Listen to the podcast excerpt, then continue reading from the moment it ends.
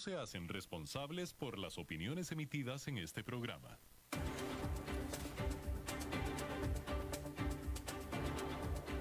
Inicia a las 5 con Alberto Padilla.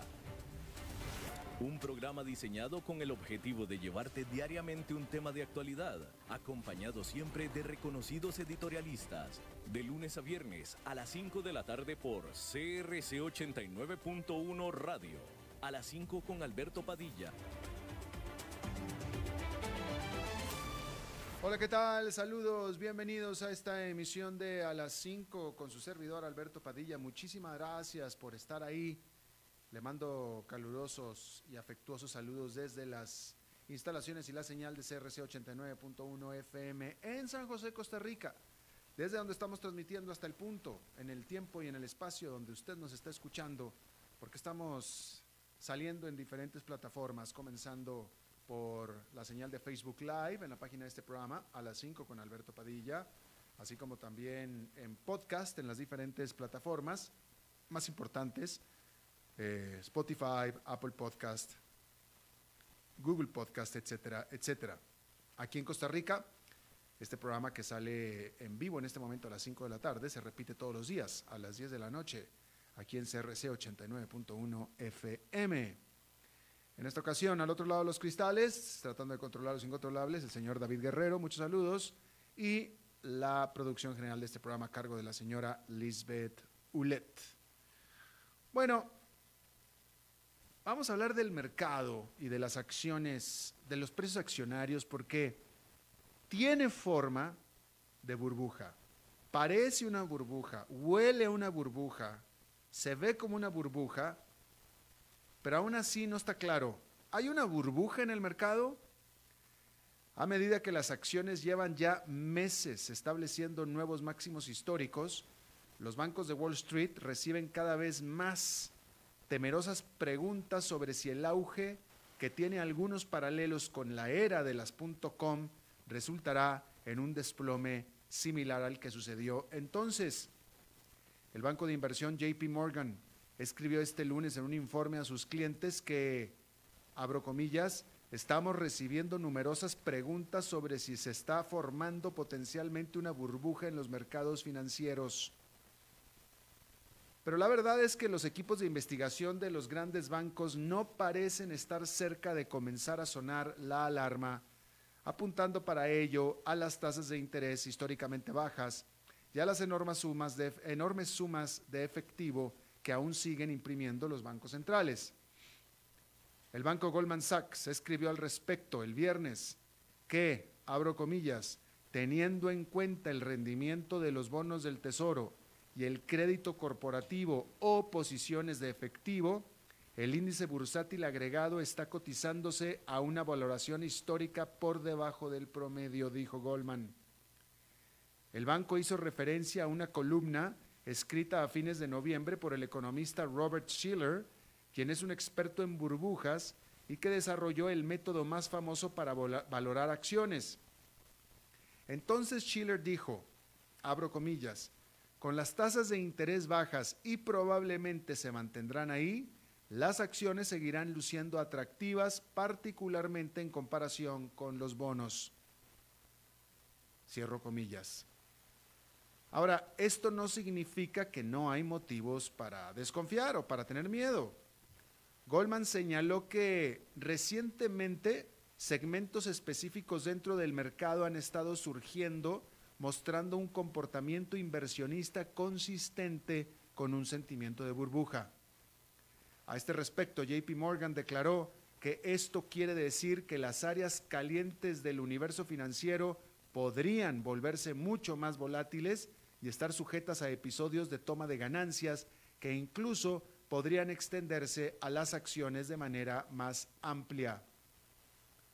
Tanto Goldman Sachs como JP Morgan destacaron a las empresas con propósito de adquisición, especial. Este es el tipo de empresa, una empresa con propósito de adquisición especial o SPAC, por sus siglas en inglés, como un área potencialmente problemática. Durante el 2020, 229 SPACs de Estados Unidos o fondos de cheque en blanco, que también se les conoce, que los inversionistas respaldan mientras estos, los fondos, buscan objetivos para adquirir, recaudaron 76 mil millones de dólares durante el 2020. Esto es seis veces más que lo que recaudaron en el 2019, según apunta Goldman Sachs. En las primeras tres semanas del 2021, 56 packs adicionales recaudaron 16 mil millones de dólares. Asimismo, JP Morgan dijo que le parecía sorprendente que durante el 2020 haya sido el mejor año para las empresas que hicieron ofertas públicas iniciales, los famosos IPOs, desde el auge de las .com, con las empresas que entraron al mercado público de valores registrando ganancias sin precedentes en un corto periodo de tiempo. Y hay indicios de que tal entusiasmo continúa. Una aplicación de video de formato corto que compite con la versión china de TikTok se está preparando para lo que se espera sea la oferta pública inicial más grande del mundo desde que comenzó la pandemia. Kuaishu, esta empresa de tecnología con sede en Beijing, busca recaudar hasta 6.200 millones de dólares en una cotización en el mercado de valores de Hong Kong, según los detalles del plan para la oferta pública inicial.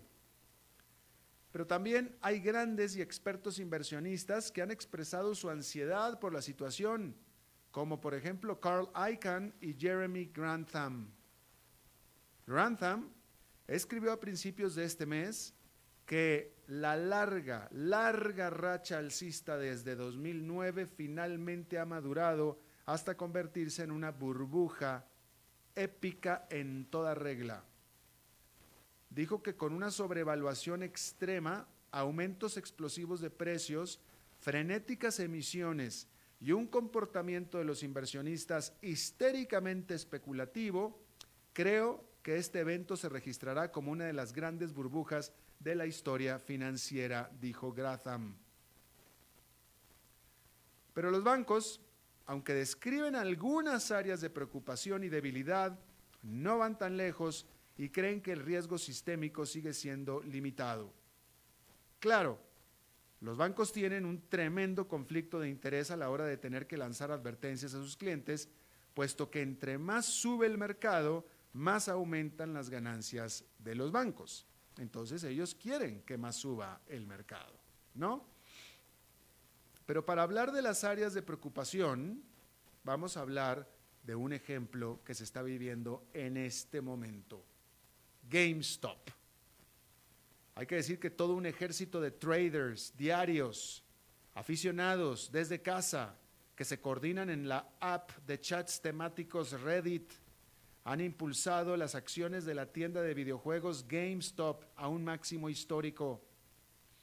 Las acciones de GameStop, que es esta cadena de tiendas físicas que suelen estar ubicadas en centros comerciales, ahora en serias dificultades, y también la propia GameStop en serias dificultades, porque siendo una empresa de tecnología, o mejor dicho, una comercial de productos tecnológicos, la verdad que se quedó atrás, puesto que su negocio principal es estar vendiendo, o alquilando originalmente y después vendiendo videojuegos. Pero hoy en día ya los videojuegos, los muchachos, la gente, los baja en línea. Ya no hay necesidad de ir a GameStop. De tal manera que esta cadena ha logrado sobrevivir, mantener la nariz por arriba del agua mediante la venta y renta de videojuegos usados y también de las consolas, no usadas y nuevas. Pero el punto es que ha venido para abajo totalmente. Y sin embargo, las acciones de GameStop han ganado un 140% solo en las últimas cinco jornadas bursátiles, nada más. 140%. ¿Sí? Déjeme, le digo bueno, pues eso, 140% ha ganado desde 40 a 120. Solamente en la jornada de miércoles, jueves, viernes y este lunes, de, de 40 a 120. ¿Por qué? Bueno, hay que decir que han estado los inversionistas aficionados de las compraventas de acciones promocionando los títulos de la empresa en las redes sociales con creciente entusiasmo, al grado de que su precio se ha más que triplicado en el último mes. El entusiasmo por GameStop ha aumentado desde que la compañía agregó al fundador de la empresa de alimentos para mascotas en línea, Chewy, de nombre Ryan Cohen, quien ha estado impulsando al consejo de GameStop a que aprueben una reconformación digital de la empresa.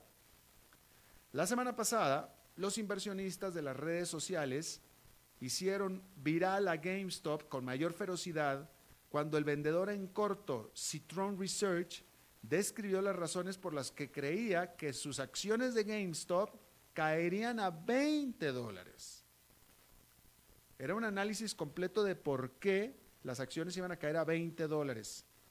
Bueno, pues un grupo de estos inversionistas aficionados, amateurs, que operan desde sus teléfonos móviles en sus casas, encerrados, se pusieron de acuerdo por diversión, literalmente, por diversión, para probar y hacer que este Citron Research estuviera equivocado.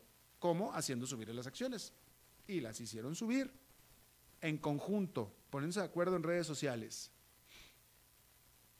Bloomberg reportó que Citron dijo el viernes que dejará de comentar sobre GameStop luego de los hechos generados por lo que definió como una turba enojada.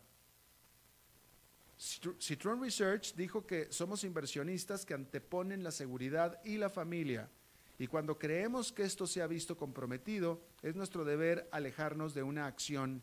Esto lo escribió el socio gerente de Citron Research de nombre Andrew Left en una carta citando acoso e intentos de hackeo a sus sistemas por parte de estos muchachos en las redes sociales. Ahora, aquí en este programa yo he pasado los últimos 10 meses hablando sobre cómo las aplicaciones de compraventa de acciones sin costo, como por ejemplo Robinhood, están afectando la dinámica del mercado y este episodio proporciona un claro ejemplo de ello. También habla de lo que está sucediendo en los mercados financieros en general. Los traders diarios, en inglés daily traders, que compra y venden acciones a gran velocidad, hasta incluso varias veces por día la misma acción, que ven un auge meteórico de las acciones a pesar de la pandemia, están convencidos de que apuestas como GameStop pueden ser muy rentables. Sin embargo, estos movimientos son, por supuesto, increíblemente arriesgados y Wall Street apunta al frenesí minorista como un área de gran preocupación cuando se pregunta si las acciones han subido demasiado, demasiado rápido. Entonces, por lo que yo le acabo de leer aquí, hay dudas de si el mercado en general está en burbuja. De lo que no queda dudas es que dentro del mercado hay burbujas por ejemplo, como la de GameStop. Ok, así es que esa parte no queda la menor duda. Por cierto, hablando de burbujas, en esta emisión un poco más tarde, después de la pausa, en la entrevista de hoy, vamos a estar hablando de Bitcoin. Tremenda burbuja, todo parece indicar. Vamos a ver si nuestro invitado de hoy piensa lo mismo.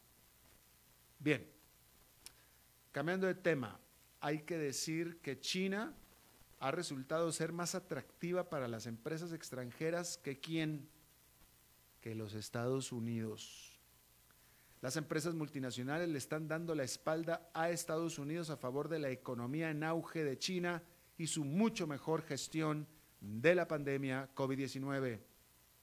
La inversión extranjera directa en Estados Unidos se desplomó un 49% a 134 mil millones de dólares el año pasado, según un informe publicado el domingo por la conferencia, conferencia de las Naciones Unidas sobre el Comercio y el Desarrollo.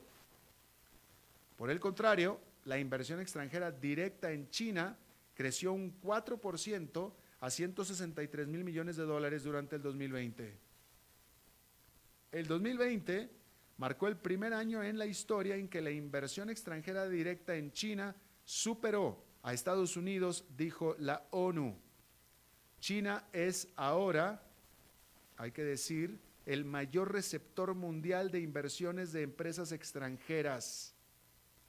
La economía de China creció un 2,3% el año pasado, mientras que el resto de las principales economías del mundo se contrajeron. La capacidad del país para controlar la propagación del virus ayudó a estabilizar la inversión después del cierre inicial, según apunta este informe. Vale la, pena, señalar que la caída de las inversiones estadounidenses de empresas extranjeras comenzó mucho antes de la pandemia y después de alcanzar un máximo de 440 mil millones de dólares en el 2015, según el Departamento del Comercio de Estados Unidos, la inversión extranjera en el país ha experimentado una fuerte caída. Hmm. Después del máximo de 400, perdóneme, no, quiero politizar este comentario, porque no se trata de politizar, politizarlo, se trata de poner la perspectiva, el contexto. ¿Quién estaba de presidente en el 2015 con el, con el mayor pico de inversión extranjera en Estados Unidos? Barack Obama. Y esto fue en el 2015. ¿Cuándo entró al poder Donald Trump? 2016. De tal manera entonces que de 440 mil millones de dólares en el último año en el poder de Barack Obama, la inversión extranjera directa en Estados Unidos se desplomó a 134 mil, de 440 a 134 mil. Y la inversión extranjera directa, vaya, es un muy buen indicador, ¿eh? Un muy buen indicador. Digo, para los que, para aquellos que alaban el desempeño económico de Donald Trump. A mí ya me quedaba claro desde el principio, pero ahora aquí está la comprobación de aquello. Donald Trump, él decía que el país estaba mejor que nunca. Él decía que él era el mejor presidente desde Abraham Lincoln. Él decía y decía y decía, él decía misa. Y sí, Estados Unidos crecía, pero cada vez menos. Y ahí está la prueba. Lo que sí es que eh, Donald Trump se apoyaba demasiado en lo más eh, reflejante, en lo más brilloso, en lo más brilloso, ni siquiera brillante, brilloso, que es el mercado accionario. Pero el, mercado accionario estaba reflejando otra cosa totalmente diferente que el verdadero desempeño de la economía. Pero de nuevo, ahí está la prueba de que el desempeño de Donald Trump como, como líder económico realmente no fue nada bueno. Realmente no lo fue. Las políticas comerciales nacionalistas del ahora expresidente Donald Trump perjudicaron la inversión extranjera, particularmente de quién cree. ¿Quién cree usted que era el inversionista extranjero más importante en Estados Unidos y que fue el que primero y más duro golpeó el presidente de Estados Unidos? Pues China, que representó la caída más pronunciada de la inversión dentro de Estados Unidos en los últimos años. La creciente incertidumbre económica de todo el mundo también, por supuesto, ha sido un factor contribuyente. Bueno, por cierto, ya que estamos hablando de Donald Trump, déjeme le digo de una vez que, pues, primero que nada, es claro, consenso, es claro, digo ya, es clarísimo, que el 6 de enero un presidente que quería anular los resultados de las elecciones legales y certificadas, incitó a los alborotadores que orquestaron un asalto mortal al corazón de la democracia estadounidense. Pero, enfrentados a varias otras crisis, los líderes del Congreso de ambos partidos en Washington, con el apoyo del presidente Joe Biden, el viernes acordaron retrasar hasta el 9 de febrero el juicio político del Senado contra el expresidente Donald Trump por presunta incitación a la insurrección. Mientras que el 13 de enero 10 republicanos de la Cámara votaron a favor de un juicio político, la condena requerirá que 17 senadores republicanos voten con los demócratas contra el hombre que despachó a un grupo de republicanos desleales a voltear su base contra ellos. Si lo hacen, los senadores podrían impedir que Trump vuelva a postularse cuando puede hacerlo en el 2024. Así es que la noticia es que el juicio político que es el primer, primer presidente de Estados Unidos en tener dos juicios políticos, se posterga para el 9 de febrero. Bueno, hablando del Senado, ahí justamente el Senado de Estados Unidos está listo para votar este lunes sobre la nominación de Anthony Blinken como secretario de Estado de Estados Unidos. El trabajo al que aspira Blinken es realmente incierto. Primero que nada, ha pasado dos décadas en trabajos de seguridad nacional y últimamente como subsecretario de Estado bajo Barack Obama y fue tranquilizadoramente reflexivo en su audiencia la semana pasada. Pero Blinken regresa a un entorno muy diferente al que dejó. La fracasada respuesta de Estados Unidos a pandemia del COVID-19 ha mellado la percepción del liderazgo global estadounidense y ha obligado a que gran parte de la atención y el capital político de la administración nueva se gasten inicialmente dentro de casa. El consenso internacional sobre China se ha vuelto también más agresivo que en el 2016 cuando él salió del gobierno. Blinken necesitará reconstruir alianzas que hoy se han tensado por la imprevisibilidad de Donald Trump y deberá atraer a Irán de nuevo al acuerdo de contención nuclear que la administración anterior echó por tierra.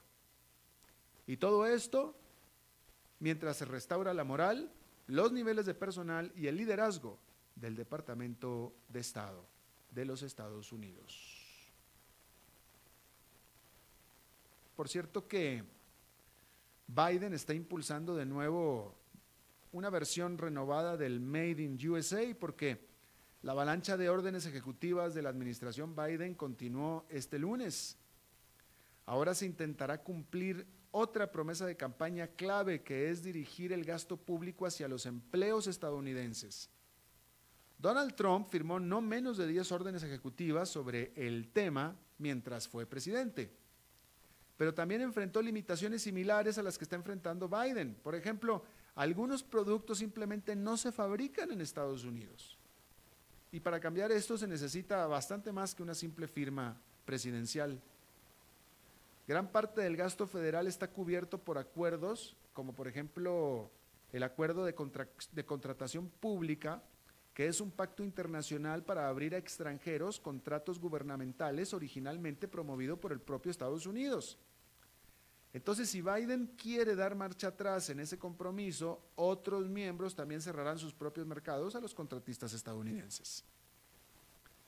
El presidente podría intentar atar cabos al gasto federal a nivel estatal y local, que es donde terminan la mayoría de los dólares de adquisiciones gubernamentales. Pero pues eso podría provocar protestas también de los socios comerciales, retrasos en los proyectos y al final mayores gastos. Una promesa es una promesa, eso nadie lo duda, pero cumplirla no será barato, definitivamente. Bueno, como tantas otras cosas, gracias a la pandemia, el gran evento de los plutócratas de este año ha sido postergado de enero a mayo y varios miles de kilómetros hacia el este, desde el pueblo para esquiadores suizo de Davos hasta la sensual Singapur. Sin embargo, la idea de dejar vacía la franja horaria habitual era claramente demasiado terrible para que la contemplaran los planificadores de eventos del Foro Económico Mundial. De tal manera que los peces gordos de la política y los negocios también fueron invitados a un Davos virtual de una semana de duración que comenzó justamente este lunes. El tema, que el World Economic Forum llama de interés general, pero que otros pueden considerar típicamente bastante confuso, es, fíjese el tema de este año, un año crucial para reconstruir la confianza. Es el tema rimbombante que le pusieron al tema de este WEF.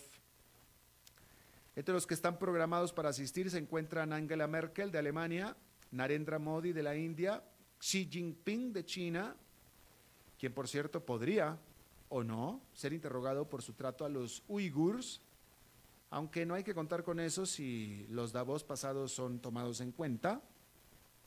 que ese es el problema que se le señala a Davos, que todos son iguales, todos piensan igual, no hay disidencia ahí adentro. Cualquiera puede decir cualquier cosa y nadie lo va a interpelar porque todos piensan igual. Bueno, sin duda para disgusto del maestro de ceremonias típico del WEF, que es Klaus Schwab, el presidente de Estados Unidos, Joe Biden, no se sintonizará a pesar de dar señales claras de deseo de revivir el multilateralismo después de cuatro años de la máquina destructora de Donald Trump. Bien, eh, rápidamente hay que, bueno, pues aquí está el primer reto geopolítico para el presidente flamante de Estados Unidos porque China resulta que voló al menos 15 aviones de guerra sobre la zona de defensa aérea de Taiwán, es decir, dentro del espacio aéreo de Taiwán. Esto tan solo nada más durante el domingo, después de que también hizo algo similar China durante el sábado. Eh, al respecto, la administración Biden demandó a China que deje de intimidar a la pequeñita Taiwán. Por otra parte, el nuevo, defensa, el nuevo secretario de Defensa de los Estados Unidos, el general Lloyd Austin, reafirmó el compromiso de seguridad de Estados Unidos con Japón y que éste incluye a las islas en el mar chino, en el este del mar chino, a las islas en el este del mar chino, las cuales son en teoría japonesas, pero reclamadas también por China. Así es que ahí lo tiene usted. Eh, vamos a ver.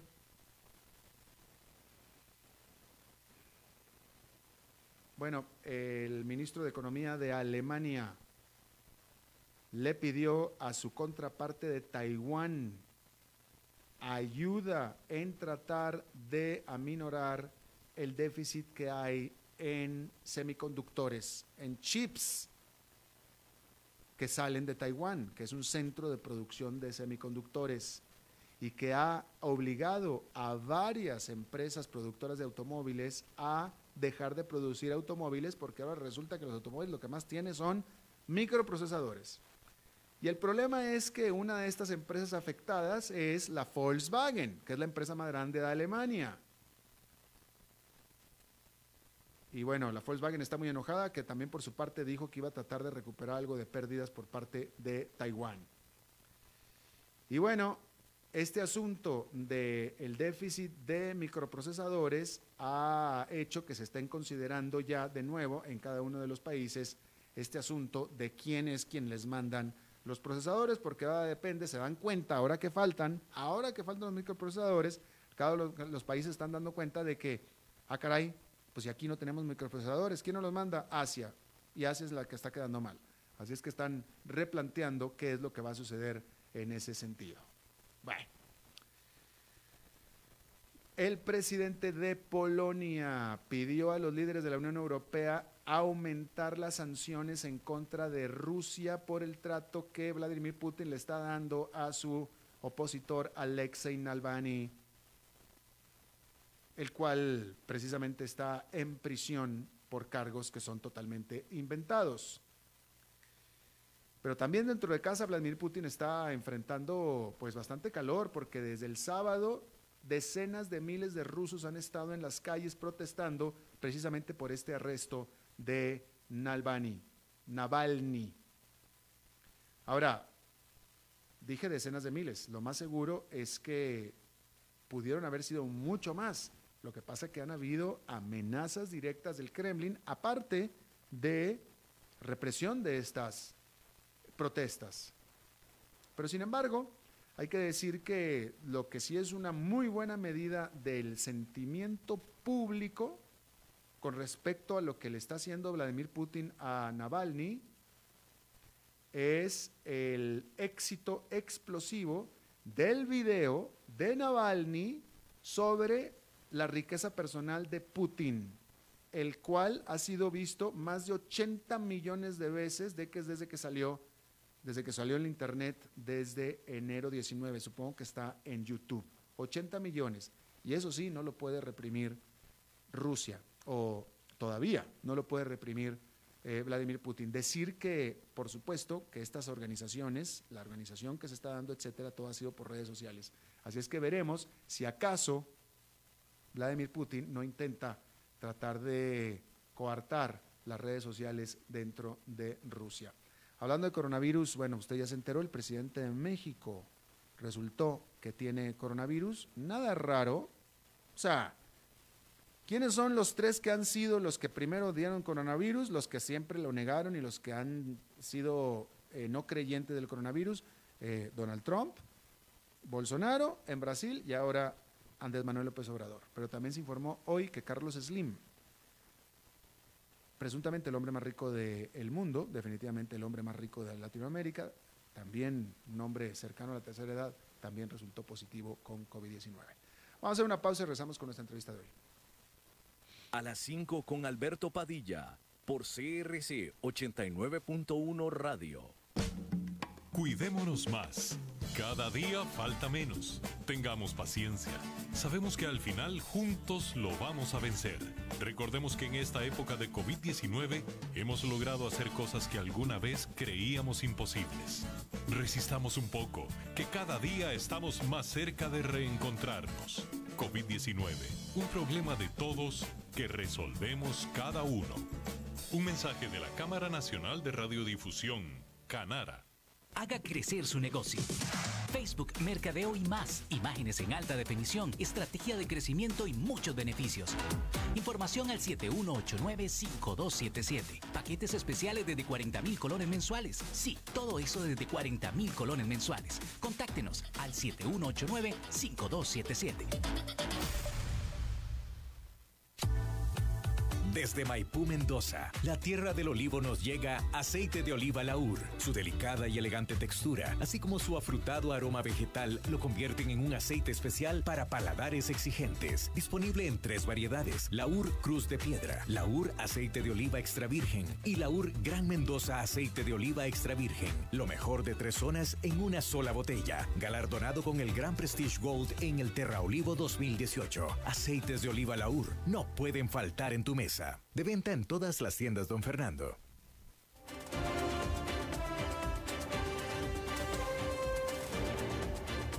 Seguimos escuchando a las 5 con Alberto Padilla. Muchas gracias por continuar con nosotros. Bueno, si usted es un seguidor asiduo del programa, eh, usted se dará cuenta que nosotros hemos seguido eh, el Bitcoin aquí en el programa eh, durante, sobre todo durante el último rally, pero son varias las entrevistas que hemos tenido acerca del Bitcoin. Esto es lo que yo puedo decir de esta criptomoneda. O sea, lo que podemos hacer, yo, yo creo que nadie va a poder negar que es tremendamente volátil. O sea, esa parte no se va a poder negar. De que es tremendamente volátil, es tremendamente volátil. En los últimos eh, días ha estado subiendo de manera muy importante, pero tan solo la semana pasada estuvo en 40 mil dólares cada Bitcoin, luego cayó como a 34, 35 mil en unos cuantos días y otra vez está en 40 mil. Aún así, sin embargo, que eso es bastante volátil, ¿no? Pero aún así, em, eh, de un año para acá ha subido mucho, con algo de volatilidad, pero ha subido bastante. Pero un punto mucho más amplio es que al Bitcoin hay mucha gente que lo criticamos, porque me incluyo, pero pues yo soy el menor de los críticos del Bitcoin, a mí no, importa, pero tiene críticos muy grandes, muy poderosos, que desde que, ha nacido, desde que nació la criptomoneda lo han criticado eh, con mucha severidad, gente muy respetable, etcétera, etcétera. Y la realidad es que el Bitcoin ahí sigue y sigue creciendo y cada vez con mayor presencia. Eh, yo creo que eso es indiscutible también. Eso es lo que vamos a preguntarle a José Manuel Arias, él es economista, profesor de la UCR, estudioso de este fenómeno del Bitcoin. José Manuel, muchas gracias por estar con nosotros. Con mucho gusto. De... Si me alegra que dijera que soy estudioso. Eh, bueno, ya, es, es, lo mínimo. Eso, eso es lo que tenemos que hacer frente al Bitcoin, tratar de entender cómo funciona. Claro, ¿de qué lado del espectro del Bitcoin estás tú, José Manuel? ¿De los creyentes o de los no creyentes? eh, podría decir que a veces creo y a veces me asusta. Definitivamente. Este, no, bueno, pero, pero la cosa es que ahí está. O sea, yo, yo estoy impresionado porque realmente tiene, no voy a decir que enemigos, pero detractores muy grandes, muy poderosos, muy serios, muy viejos también voy a decir, eh, pero la cosa ahí sigue. Eso es cierto. Sin embargo, eh, así como mencionaba usted que el precio ha venido subiendo en estos últimos días, en realidad ha venido subiendo luego de que se cayó violentamente desde los 40 mil, ¿verdad? Totalmente. Ahora, ayúdame a entender algo. Eh, desde mi punto de vista, si tú tienes, eh, si tú tienes una moneda, es decir, tú tienes colones o tú tienes dólares, y esa es tu moneda, y tú te manejas en esa economía, pues a ti no te importa si sube o no sube de valor, porque de todos modos esa es en la economía en la que tú te mueves. Entonces, el punto que yo estoy tratando de hacer es, eh, ¿cuál es la importancia de esta volatilidad del Bitcoin? Si yo tengo Bitcoins y me muevo solamente con puros Bitcoins, me pagan en Bitcoins y yo ya pago con Bitcoins. Bueno, pero es que no hemos llegado a ese punto. No, pero, pero, pero sí, sí existe cada vez más una economía de Bitcoin, ¿no es cierto? Eh, entre, entre ellos, estoy hablando entre ellos, o sea, entre los que los manejan. A mí, a mí, la verdad que yo no, pero, pero entre ellos. sí, pero es una economía como muy limitada. Y en cierta forma eh, todavía no sabemos quiénes son esos actores. Eh, cuando se dio la subida para llegar a los 40 mil, lo que nos se dijo en las noticias y análisis era que tenía que inversionistas institucionales estaban comprando Bitcoin y eso era lo que estaba haciendo que subiera el precio. Entonces uno se pregunta, ¿y quiénes son esos inversionistas institucionales que obviamente no son de Costa Rica? Están generando un aumento en la demanda tan fuerte y cuando cae el precio de 40 mil a 34 mil, entonces uno dice, ¿y ahora qué pasó?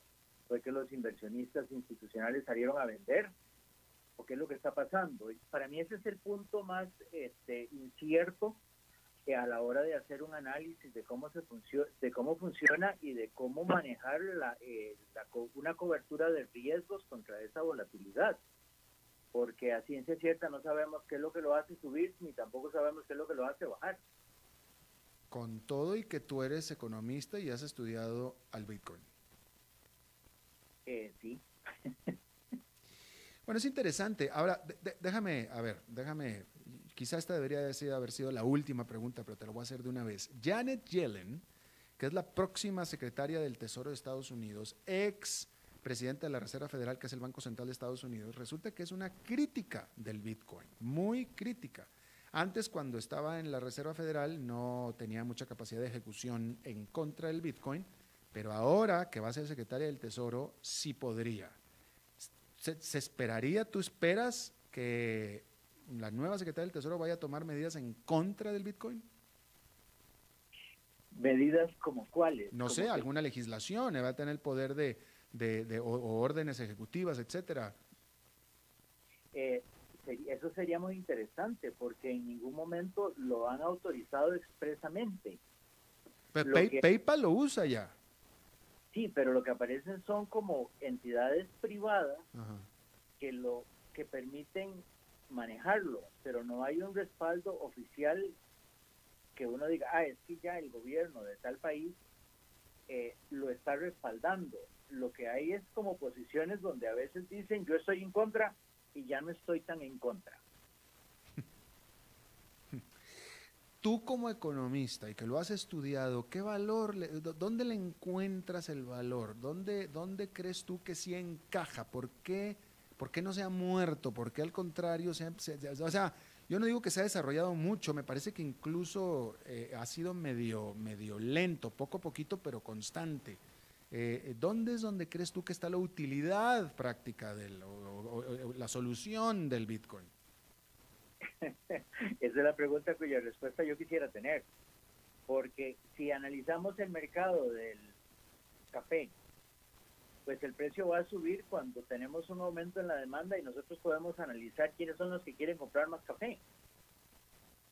O si hay una disminución en la oferta y entonces decimos por qué es que se redujo la oferta. Entonces ahí vamos a tener la explicación de por qué el precio está subiendo. En el caso del Bitcoin, esa es la información que no es tan fácil de obtener y que lo que en el mejor de los casos tenemos es una especulación. Entonces aparece alguien que nos dice es que los inversionistas institucionales lo están comprando. Pero entonces uno se pregunta, ¿cuáles inversionistas institucionales y cuánto es lo que están comprando? Y esa información no es pública.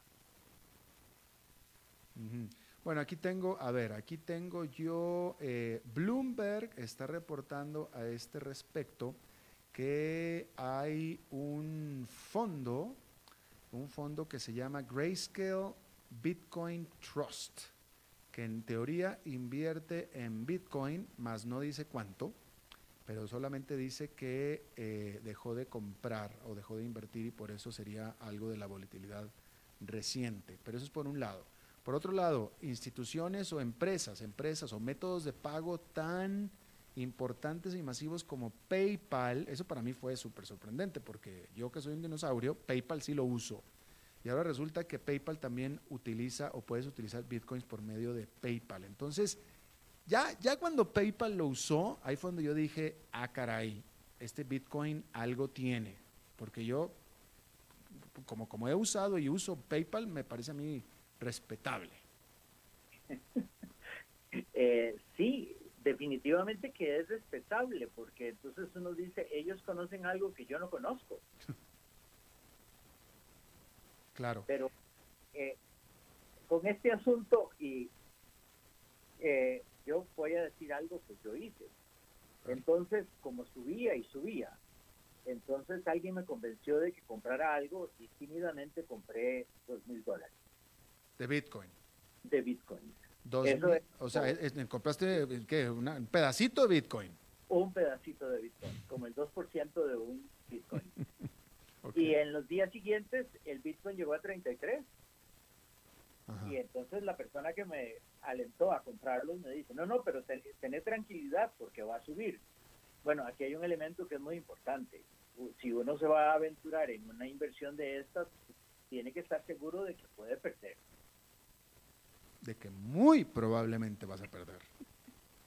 Y luego hay otro elemento y es, hay que estar seguro de que cuando yo quiera vender, voy a poder vender. Bueno, ¿y qué pasó finalmente con tu inversión? Ahí está, esperando que el precio suba y que suba y yo digo, ok, pero ¿hasta cuándo lo voy a sostener? Bueno, en realidad no es una cosa que yo requiera para, para mi alimentación. De acuerdo, pero eh, de acuerdo, nada más déjame, antes, para agotar este tema, no me dijiste cuándo la compraste, pero entonces te pregunto, ¿ahorita estás en terreno positivo o negativo? Con relación al precio de compra estoy en negativo. Ah, entonces perdiste. Debo haberla comprado el 9 o el 10 a primera hora de enero. O el 8, porque esos son el 8 y el 9, el Bitcoin estuvo por encima de los 40 mil dólares. Ajá, bueno, ya, ya está volviendo a los, ya, volvió a los 40 mil. Eh, bueno, hoy todavía había un precio de 33 mil. ¿Ah, sí? Aquí, estaba, aquí estoy leyendo yo. Bloomberg dice Bitcoin returns to 40,000. Esta es una nota de hoy, de ayer, de ayer. Ayer Bloomberg estaba reportando que ya había regresado a, 40 mil. Pero bueno, la cosa es que ahí está. Eh, el precio máximo en algún momento. Claro, claro. Bueno, tuviste la muy mala suerte de comprar en su pico. Eh, sí, pero al final de cuentas yo lo que quería hacer era hacer la prueba. Y la estoy haciendo y lo voy a aguantar pues un tiempo para ver este, si en efecto eh, sube, porque hay gente que dice va a llegar a 110 mil dólares. Es que en este punto puede ser cierto, pero también puede ser que caiga hasta 3. Es correcto, ya pasó. Ha pasado, es cierto. Sí, sí, cuando llegó a 17 mil, se cayó. y duró varias semanas en recuperarse. Bueno, de lo que podemos sacar aquí, mi querido señor Arias, de lo que podemos sacar aquí, José Manuel Arias, es que, eh, y que, y que me parece que es consenso, es que alguien que se mete a estudiar el Bitcoin, como tú y muchos otros, nomás no dan con la clave, no le entienden, no, no, no, no se puede. Y aquí, o sea, porque no me lo has dicho con sus letras, pero parece ser que tú no estás muy convencido de, lo que es eh, el valor eh, práctico del Bitcoin, pero tampoco Nuriel Rubin y tampoco Janet Yellen y grandes, grandes otros economistas que se han metido a estudiarlo y también llegan como a la misma conclusión que tú, que dicen, oye, es que esto no, no, no contiene.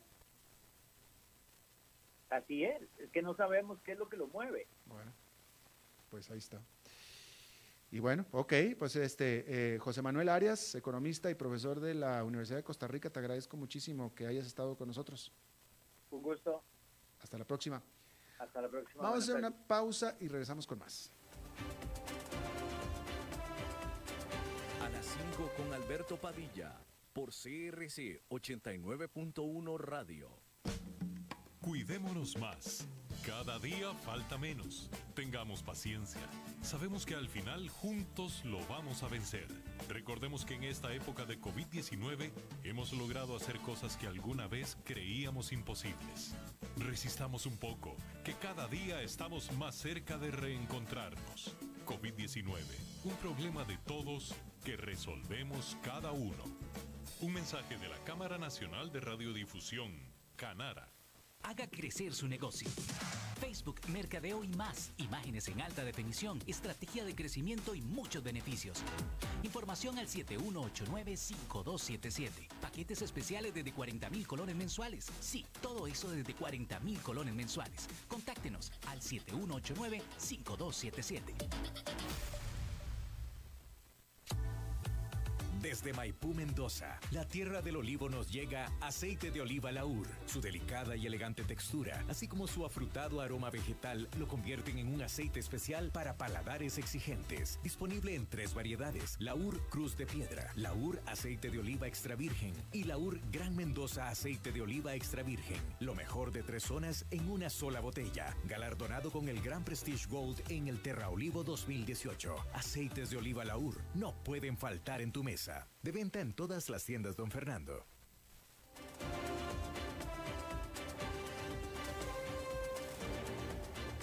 Seguimos escuchando a las 5 con Alberto Padilla. Muchas gracias por continuar con nosotros. Bueno, año nuevo, colaborador nuevo. Quiero eh, de manera formal y oficialmente agradecerle públicamente, porque ya lo hice en privado, a mi buena amiga Glenda Umaña, que estuvo durante, desde el primer programa, hace más de dos años, casi dos años y medio, de aquí de las cinco con Alberto Padilla, todos los lunes o casi todos los lunes, Glenda Umaña colaborando con nosotros.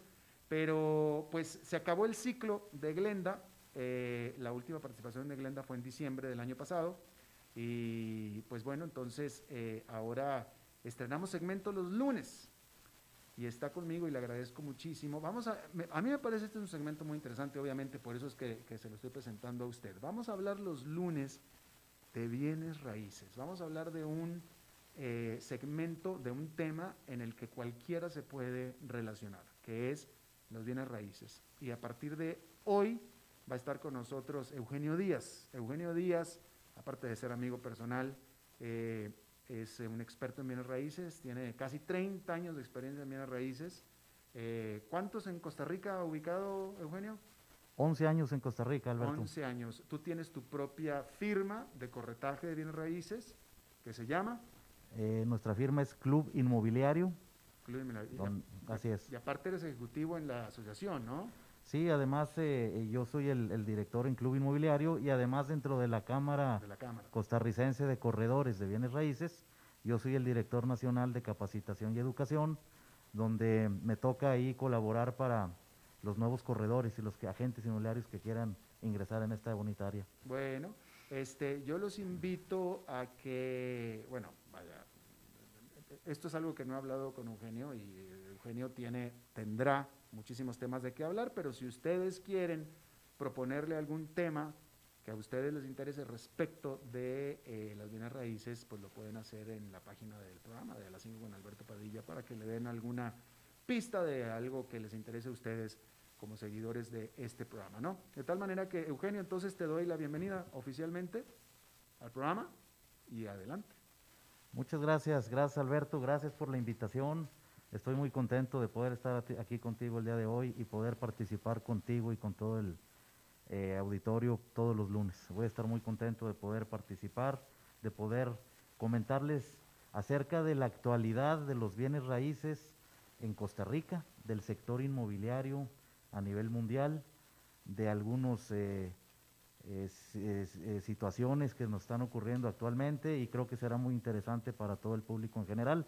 Así es que gracias por la invitación, Alberto, y me da mucho gusto estar aquí con ustedes. Adelante, bienvenido. Gracias. El día de hoy eh, quiero hablarles como primer tema de, esta, de este segmento de algo que creo que es muy interesante para mucha gente. Y la pregunta del día de hoy para comenzar este tema es, ¿es un buen momento para comprar una casa o espero por si caen los precios? Bueno, eh, es una pregunta que mucha gente se está haciendo gente que quiere comprar su casa, que quiere hacer alguna inversión en bienes raíces actualmente. Tenemos la, el antecedente de que antes de la pandemia el mercado de los bienes raíces venía siendo ya un poco afectado, había caído considerablemente en cuanto a compraventas se refiere.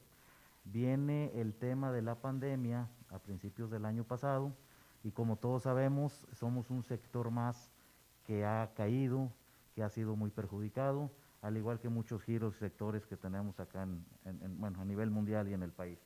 Entonces la pregunta, ¿es un buen momento para comprar ahora una casa o espero por si caen los precios?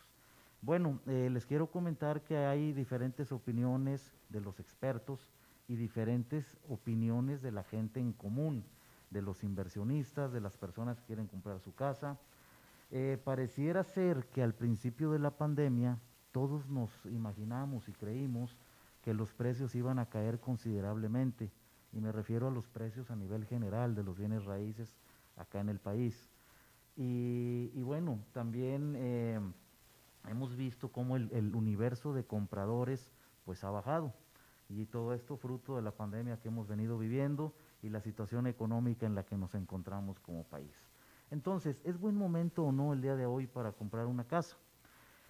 A pesar de esas diferencias, eh, yo les quiero decir algo. Los bienes raíces a nivel general, habrá sus excepciones, pero a nivel general eh, estimamos que han venido cayendo entre un 8 a un 10% de sus precios.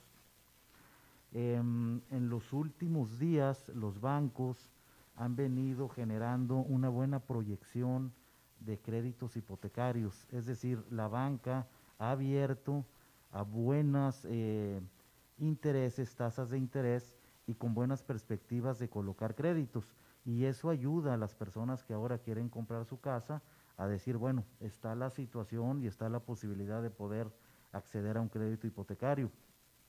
Las tasas de interés que han venido bajando y los bancos que se han puesto muy competitivos, eh, compitiendo entre ellos mismos para podernos ofrecer a nosotros los consumidores mejores estrategias, mejores ofertas, eso nos puede influenciar a poder decir, ok, los precios han bajado, eh, los bancos tienen crédito, existe de, una suficiente oferta actualmente, y hablo no nada más de un bien raíz como una casa, puede ser un apartamento, puede ser un lote de terreno, o puede ser algún otro bien raíz que la gente que nos escucha pudiera estar pensando en adquirir bueno, pues el día de, hoy y en estas fechas y durante el año 2021 se ve que ha habido oferta, que seguirá siendo, habiendo bastante oferta en los bienes raíces y por lo tanto creemos que es una oportunidad que se puede hacer.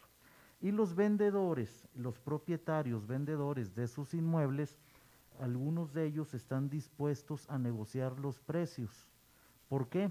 Al haber eh, mucha oferta, poca demanda, bueno, pues los precios de los inmuebles han venido bajando.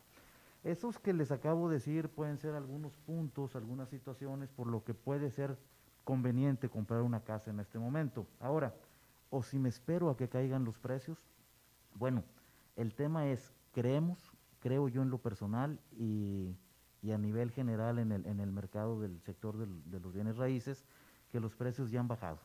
Los precios no tienden a bajar más, más bien tienden a mantenerse o conforme se vaya recuperando la economía, bueno, la idea es que puedan empezar a recuperarse también el sector de bienes raíces y puedan ir eh, regresando a su, a su precio oficial de mercado.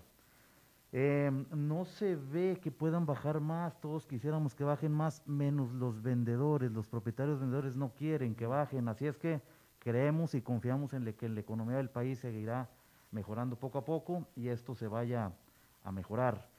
Y eh, los créditos de los bancos que ahora hay se pudieran restringir en un, en un momento dado, en algunos meses, eh, por lo que puedo perder una oportunidad. Así es que, eh, contestando a la pregunta inicial y por todo lo que acabo yo de comentar, creo que es un buen momento para comprar un bien raíz, es un buen momento para comprar su casa y creo que existe el riesgo que si alguien espera tratando de que caigan más los precios, más bien se le puede ir la oportunidad de encontrar ahorita una, una buena casa. Así es que si usted encuentra una casa que cumpla con las características que usted ocupa y le gusta y puede negociar un precio favorable, creo que es un buen momento para comprar casa. Bueno, pues ahí lo tienes, Eugenio, muy claro, bastante clarito. Ahí lo tenemos, Alberto. Yo, yo quisiera que, que para las personas que venden casa, quisiera darles mejores noticias. Para las personas que compran casa, creo que es un buen momento. Y bueno, pues ese es la, lo, bonito de este sector de los bienes raíces. Perfecto, bueno, pues este fue el primer comentario de el lunes, de ahora nuestro nuevo colaborador de los lunes, Eugenio Díaz, sobre bienes raíces. Muchas gracias, Eugenio. Con mucho gusto, Alberto. Saludos a todos. Gracias, nos vemos el lunes. Bien, eso es todo lo que tenemos por esta emisión de A las 5 con su servidor Alberto Padilla. Muchísimas gracias por habernos acompañado. Espero que termine su día en buena nota, en buen tono y nosotros nos reencontramos en 23 horas. Que la pasen muy bien.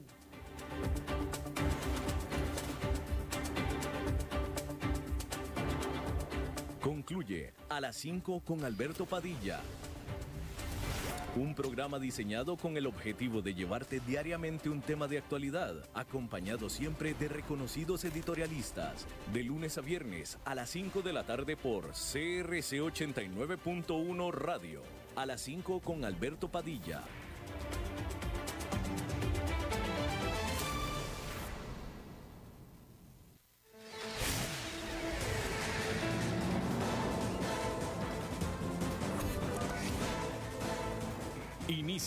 El resumen informativo en noticias CRC 89.1 Radio.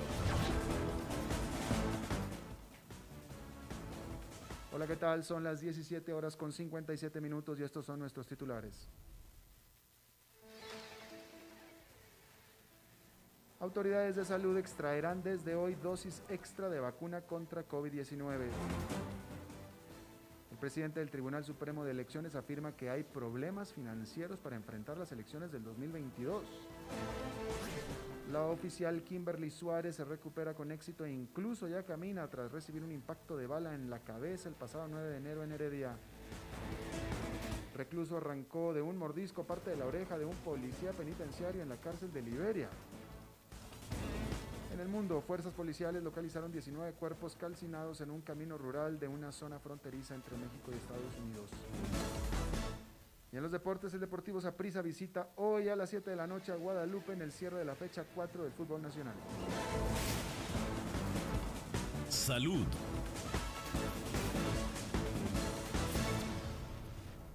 Pese a que Pfizer pausó su distribución de vacunas contra el COVID-19, las autoridades de salud podrán extraer hasta seis dosis de cada vial, es decir, frasco multidosis, y no cinco como inicialmente se recomendaba. La farmacéutica estadounidense actualizó la documentación científica de su vacuna, por lo que la Caja del Seguro Social anunció que aplicará la sexta dosis de forma gradual y controlada a partir de hoy, siempre que se utilicen los insumos y condiciones requeridos. La doctora Leandra Abarca, del subárea de vigilancia epidemiológica de la Caja, dijo que la autorización válida valida extraer seis dosis de los frascos que actualmente están en la institución utilizando las jeringas y tipos de agujas adecuados. Abarca indicó que, al igual que el resto de las aplicaciones, la colocación de una sexta dosis queda registrada en el sistema informativo SIVA en los registros diarios y se realiza contra lista de quienes la reciben. Pfizer suspendió la entrega de sus vacunas al país hasta mediados de febrero debido al incremento en su producción y cambios en sus instalaciones. Política. presidente del Tribunal Supremo de Elecciones, Luis Antonio Sobrado, solicitó una cita a los jefes de fracción del Congreso para tratar problemas financieros de esta institución para enfrentar las elecciones del 2022. Así lo reveló el presidente de la Asamblea Legislativa, Eduardo Cruikshank, este lunes en reunión de jefaturas de bancada. Sobrado se haría acompañar de Héctor Fernández del Registro Electoral y de Gustavo Román del Departamento de Gestión Política Institucional. La fecha de esta audiencia aún no se define, sin embargo, Cruikshank dice que es urgente definirla. Las elecciones del 2022 están programadas para el 6 de febrero del 2022. Ese día, los costarricenses elegirán la presidencia de la República, las vicepresidencias y las diputaciones. Sucesos. La oficial de policía Kimberly Suárez se recupera con éxito e incluso ya camina tras recibir un impacto de bala en la cabeza el 9 de enero en Heredia.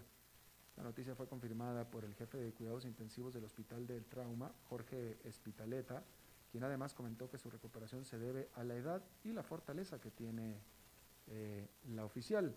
Espitaleta agregó que esperan en los próximos días poder egresar a la paciente de la unidad de cuidados intensivos y trasladarla a una sala donde continuará su debida recuperación. Cárceles. Un privado de libertad del Centro de Atención Institucional de Liberia mordió a un policía penitenciario en la oreja derecha hasta que se le desprendió una parte de ella. El recluso de apellido Caravaca se encuentra cumpliendo una condena de 20 años por homicidio simple y robo agravado. Caravaca llevaba algunos objetos en sus manos en su ingreso, en su regreso al módulo, los cuales fueron divisados por el oficial. El policía le solicitó al reo la entrega de los objetos y este aparentemente se tornó violento y lo atacó. El oficial de apellido Barrante se encuentra internado en el Senare, en La Uruca, para ser valorado por un cirujano.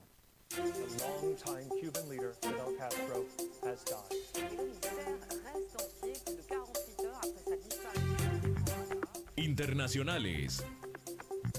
Fuerzas policiales localizaron 19 cuerpos calcinados en un camino rural de la zona fronteriza de México con Estados Unidos, informó la Fiscalía del Estado de Tamaulipas, que investiga si las víctimas eran migrantes guatemaltecos. Policías estatales, en respuesta a un reporte ciudadano, localizaron en una brecha dos vehículos calcinados, así como restos de personas, señala un comunicado de la Fiscalía. Un funcionario de la Fiscalía que pidió no ser identificado explicó a la AFP que se han iniciado una investigación para determinar si las víctimas son migrantes sin papeles, como señalan algunos medios locales. Detalló que han contactado a autoridades consulares de Guatemala en México para aportar la información necesaria y tratar de identificar algunas de las personas de las que se cree eran precisamente migrantes guatemaltecos. La pasión de los deportes en noticias CRC 89.1 Radio. El Deportivo Saprissa visita hoy a las 7 de la noche a Guadalupe en el cierre de la fecha 4 del fútbol nacional, partido que se disputará en el estadio Coyela Fonseca. Los morados llegan tras la goleada propinada el viernes 5 a 0 ante el Arcae de Haití, mientras que los guadalupanos perdieron el miércoles anterior ante San Carlos. En el presente certamen, los dirigidos por Walter Centeno acumulan dos puntos con la misma cantidad de partidos. Por otro lado, Guadalupe suma tres unidades hasta el momento. Tras este compromiso, el certamen volverá a la acción a mitad de semana con los juegos de reposición de la fecha 2 entre Santos, Alajuelense y Saprissa ante Sporting FC. Está usted informado a las 18 horas con 3 minutos. Gracias por habernos acompañado. Lo saluda Alberto Padilla. Que tenga buenas noches. Más noticias en nuestra web, crc891.com. Seguimos en Facebook, Instagram y Twitter como CRC891 Radio y en Telegram como Noticias CRC. Más noticias cada hora.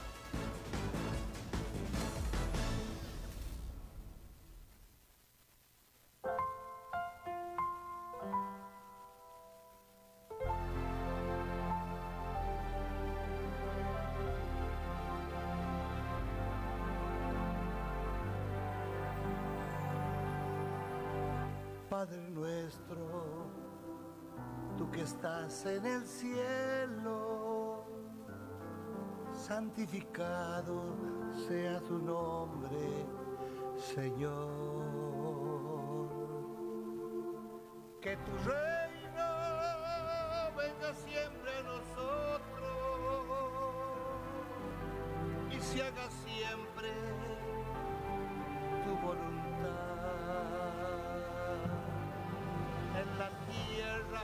como en el cielo. Danos hoy el pan de cada día, Padre nuestro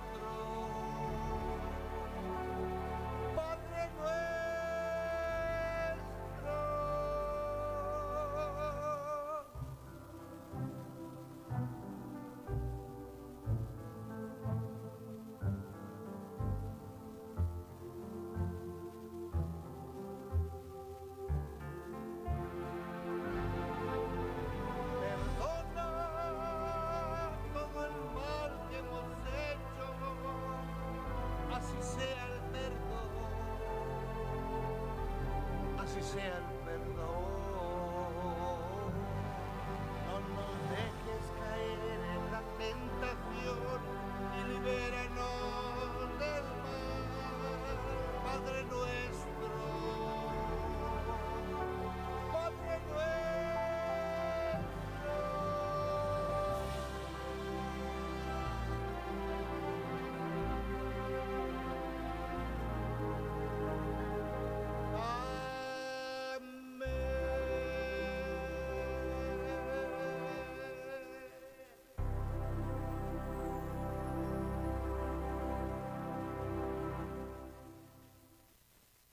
La voz de América presenta.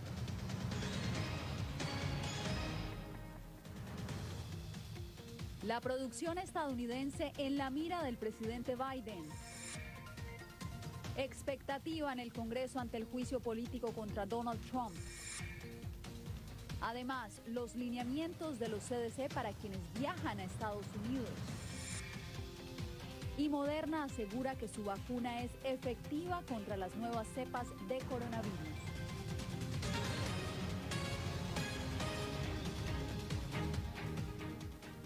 ¿Qué tal? Bienvenidos. Feliz inicio de semana. Comenzamos la información en el Mundo al Día. Soy Yasmín López. El presidente de Estados Unidos arrancó su segunda semana en el poder enfocado en su plan para estimular la economía en medio de la pandemia. Con un nuevo decreto, la Casa Blanca apostó por priorizar la compra de productos estadounidenses. En vivo nos conectamos con Jorge Agobián. Jorge, ¿qué se puede resaltar de esta nueva decisión? ¿Qué tal, Yasmín? Esto está enmarcado en el programa de rescate que ha propuesto el presidente Biden. Esto eh, dará la oportunidad al gobierno federal de priorizar la compra de artículos y productos a la pequeña y grande empresa estadounidense. Esto incluye la compra de materia prima para la producción de pruebas de coronavirus y también para la producción de nuevas vacunas. Esto en el medio también de un reto que tiene esta administración de vacunar al menos a un millón de personas en, al día en los próximos 100 días, llevando a 100 millones de vacunados, eh, que es el objetivo de la administración Biden para combatir esta pandemia en el país. Todo eso mientras en el Congreso encuentra parte el rechazo esta administración en cuanto a extender a 1.9 billones de dólares el presupuesto para de alguna manera eh, combatir a través del alivio económico y también el sanitario la pandemia en Estados Unidos. A través de un decreto, el presidente Joe Biden instituyó la producción y compra de artículos hechos en Estados Unidos. Según la Casa Blanca, la determinación garantizará que el gobierno federal invierta el dinero de los contribuyentes en pequeñas y grandes empresas estadounidenses. El ambicioso paquete de medidas y estímulo propuesto por Biden para paliar la crisis sanitaria y económica ya ha encontrado resistencia en el Congreso.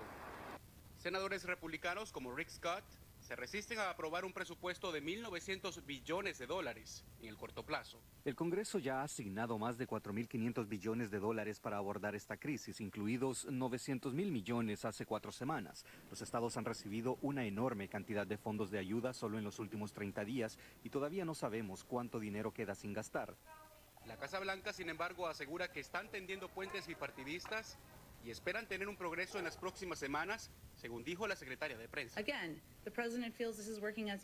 El presidente siente que esto está funcionando como debería, propuso este paquete, está recibiendo comentarios, estamos teniendo conversaciones. No esperamos que el proyecto de ley final sea exactamente igual a lo que él propuso. En otra ronda de decretos, este lunes Biden también revirtió una controvertida prohibición impuesta por Trump a las personas transgénero que sirven en el ejército de Estados Unidos. Y lo que estoy haciendo es permitir que todos los estadounidenses calificados sirvan a su país en uniforme y esencialmente restaurar la situación que existía antes, que el personal transgénero calificado de cualquier otra manera puede servir a nuestro gobierno en el ejército de Estados Unidos.